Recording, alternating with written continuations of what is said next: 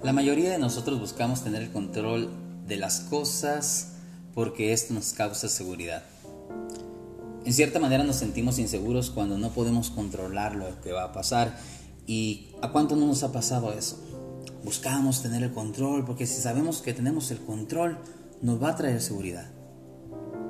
En pocas palabras, en mi país le dicen traigo el sartén por el mango. Nos sentimos inseguros cuando no podemos controlar la situación. Y es que hay una diferencia entre comprometerte a rendirte. Y vamos a hacer una separación de esas palabras porque es muy diferente la una de la otra. Una diferencia abismal entre comprometerse con rendirse. Cuando uno se compromete, todavía está en control. Pero cuando uno se rinde, ya no está en control. Y esa es la variante eso es lo que hace diferente a estas palabras. Cuando tú y yo nos comprometemos a algo, en cierta manera queda cierta reserva de que yo pueda tener cierto acceso al control de las cosas. En cierta manera tengo parte del mango en mi mano. Pero cuando yo me rindo y tú te rindes o cuando decidimos rendirnos, ya no estamos bajo control. Por decir un ejemplo, uno puede comprometerse a leer la Biblia, uno puede comprometerse diariamente hacer muchas cosas. Estar en proceso de discipulado, estar aprendiendo muchas cosas. En cierta manera, el estar en un proceso de discipulado significa que queremos ser como Jesús y queremos ser sus discípulos. Y podemos comprometernos. Pero para ser un discípulo hay ciertos requisitos. Y Jesús en cierta manera dejó muy claro que él, que quería seguirlo a él, debía de morir. En cierta manera, tomar su cruz y seguirlo diariamente, cada día. Para seguir a Jesús no nos podemos solamente comprometer, no nos basta con comprometernos. Necesitamos rendirnos completamente a Él. Si Jesús es nuestro Señor, nosotros pertenecemos a Jesús. Ya no somos dueños nosotros mismos. Jesús es el Señor. Y ese es el punto donde quiero llegar con este segmento. Ya sea que vivamos, ya sea que muramos, somos del Señor. ¿Por qué? Porque Él murió y resucitó para ser Señor de todos. Cuando Jesús es Señor de tu vida y de mi vida, nosotros le accedemos nuestra vida y pasamos a una etapa de rendimiento total a Él. Hoy en día se, predica en cierta manera un evangelio mm, cierta, en, cierta manera un poco dulce al oído, halagador, donde en cierta manera el objetivo principal es, es poder ser próspero y creo que Dios no está en contra de que seamos prósperos, pero Jesús dice que hagas la muerte tu objetivo diario y entonces entramos en un contraste. Aquel que quiera venir en pos de mí, niéguese a, sí mismo, dice el Señor, tome su cruz y sígame. El problema no es tener posesiones.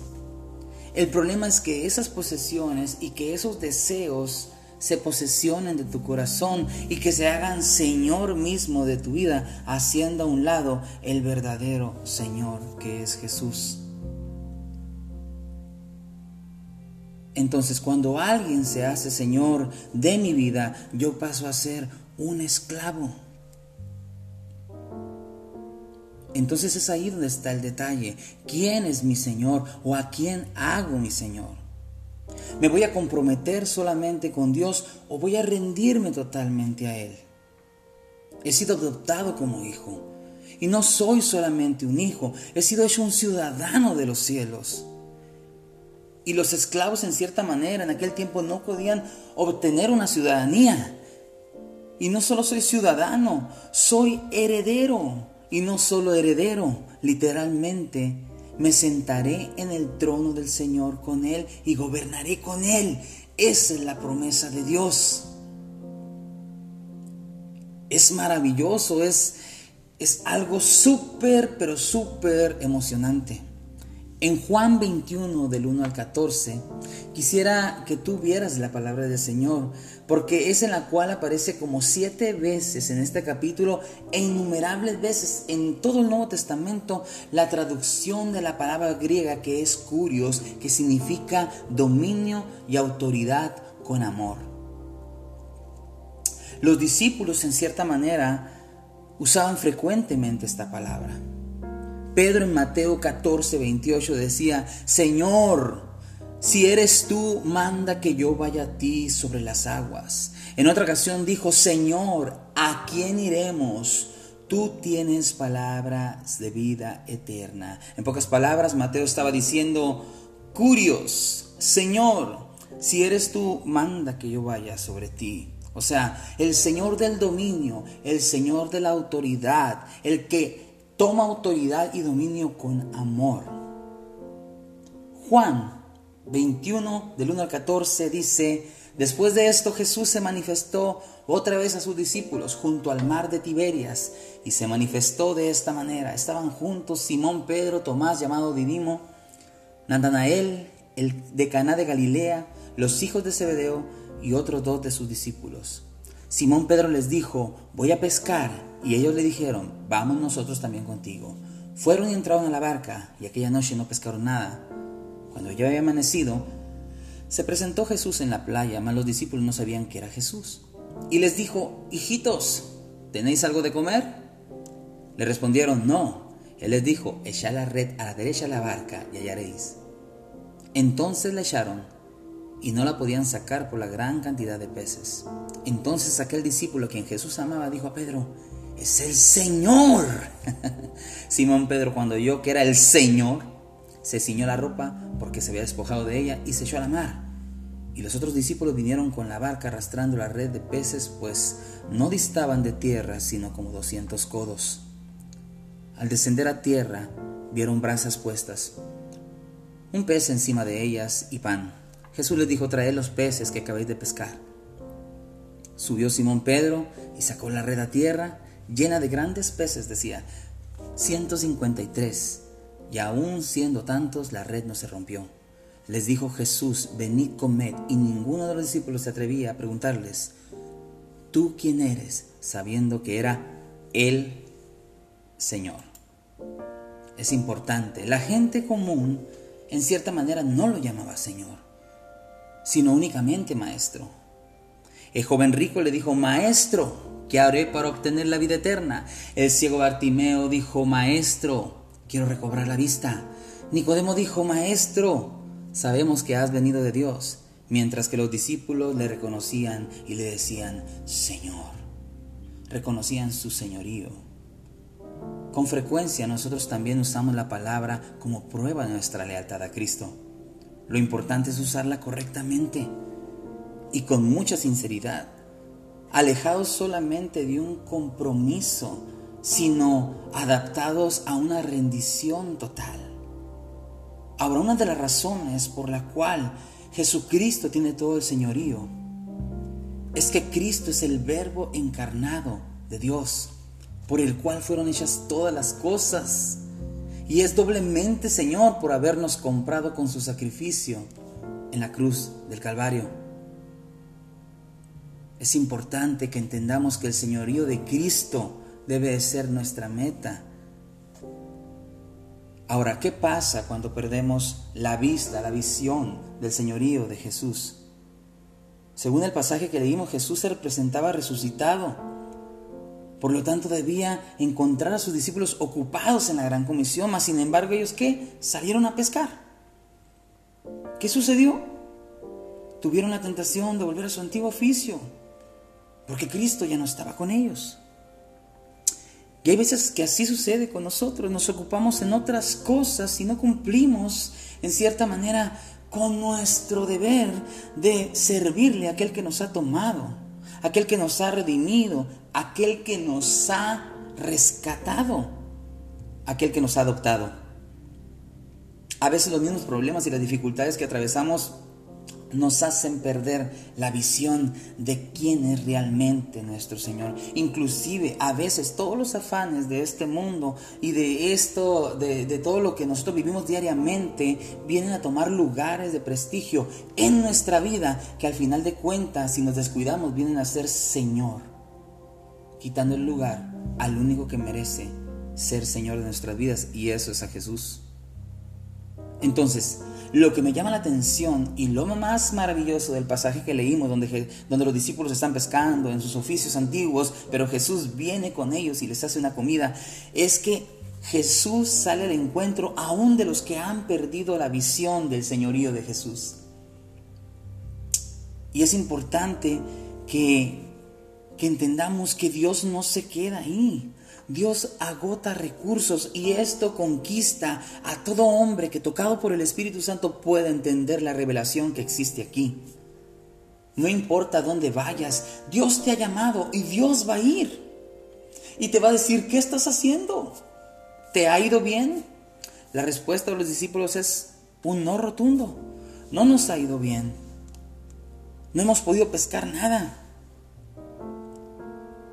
Así pasa con nosotros. Muchas veces ah, nosotros también muchas veces no rendimos en lo demás porque no hemos enfocado nuestra vida en el señorío de nuestro Señor Jesús.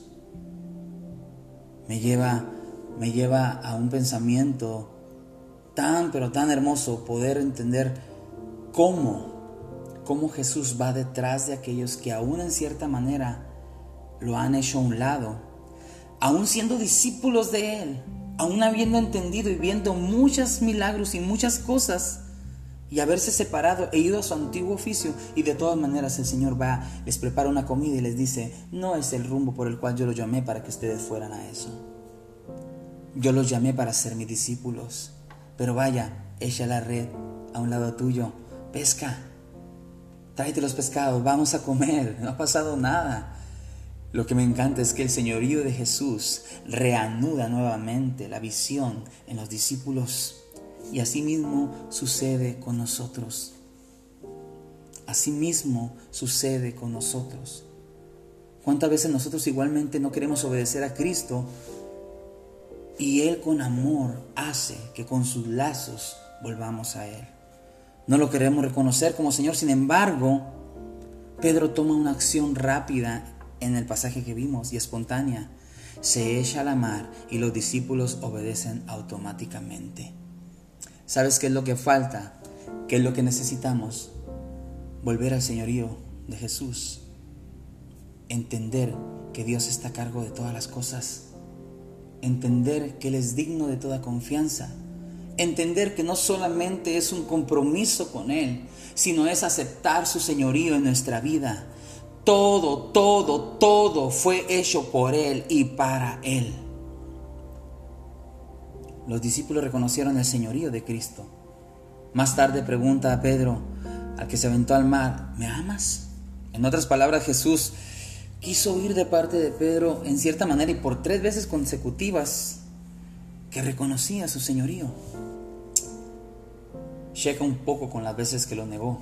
Vaya, pero es que cuando tú fallas en alguna cosa, Dios te va a restaurar de una manera maravillosa. Eso es lo maravilloso de tener a nuestro Dios de nuestro lado y su señorío. Te invito a que reconozcas a Jesús en todo momento, en todo tiempo. No dejes que los afanes de este mundo le quiten el lugar que le corresponde a nuestro Señor Jesús. No dejes ni permitas que el señorío de Jesús solamente venga a ser un compromiso en nuestra vida, limitado, queriendo tener el control aún de mi vida. Dios no va a trabajar de esa manera. Él va a ser Señor de nuestra vida. Él es Señor de nuestra vida en amor. Así es que escucha esta palabra, analízala aun cuando más lejos te quieras ir, Dios de todas maneras va a estar ahí. La pregunta es, ¿buscas tener el control de todas las cosas para tu seguridad? ¿O realmente te has rendido ¿Todavía aún buscas tener el control en tu inseguridad para sentir esa seguridad porque tú tienes el sartén por el mango? ¿O le has rendido tu vida o le he rendido mi vida a Jesús? No permitas que nada ni nadie le quite el lugar de señorío a Jesús en tu vida. Dios te bendiga, nos vemos, hasta luego.